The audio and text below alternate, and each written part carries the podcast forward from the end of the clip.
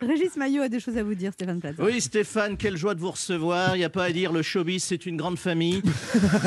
Pour les 100 ans de la radio, être assis en face d'un sociétaire des grosses têtes, forcément, ça fait du bien.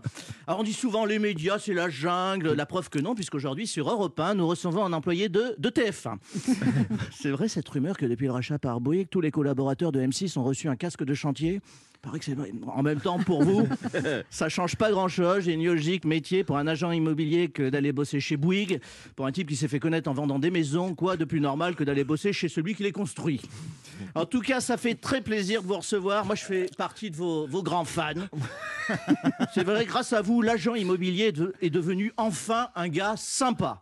Alors, pour ceux qui ne vous connaissent pas, il y en a encore quelques-uns, mais peu. Stéphane Plaza, c'est qui? Ben, Stéphane Plaza, c'est un peu l'abbé Pierre de la loi Carrez en jean basket. hein.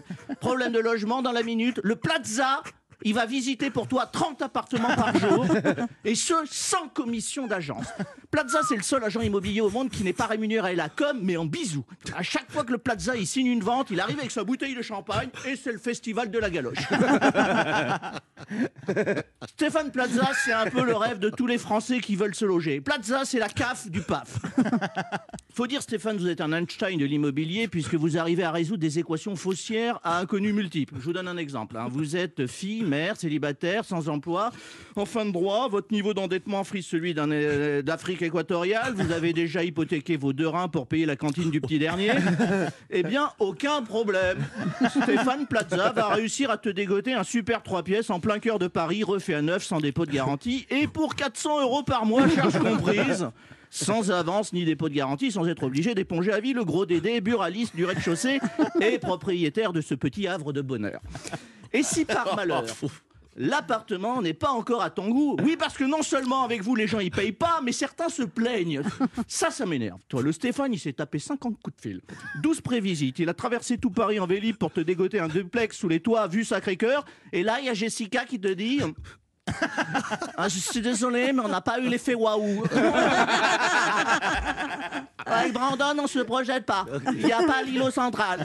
Toi, t'as juste envie de dire à Jessica et Brandon d'aller passer une semaine avec leur effet waouh dans un foyer Sonacotra. Eh bien, le Plaza, lui, reste calme. Il revient deux jours après avec sa meilleure copine, Sophie Fergen. Ah, je l'adore. Je l'adore. C'est la- Elle, c'est la joie faite femme. Elle a un sourire accroché au visage. Elle a tellement vu l'intérieur moche dans sa vie que rien n'affecte son enthousiasme.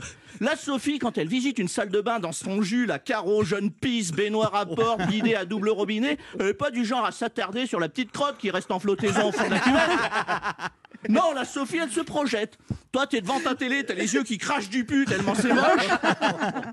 Et ben la Sophie, non, elle est déjà ailleurs. Dans sa tête, elle te fabrique une douche à l'italienne avec un morceau de crédence du rez-de-chaussée, une toile cirée du salon et la litière en PVC du chat, toi. C'est la MacGyver de la déco intérieure. Elle te fait une table basse avec une cagette et une suspension avec un sac à vomi. Elle est capable de te transformer une cuisine rustique en intérieur Stark avec des restes de pépito et une peinture acrylique coupée avec de la soja. C'est un génie, cette femme. C'est un génie. On appelle ça le le homestaging. Alors le homestaging, c'est quoi?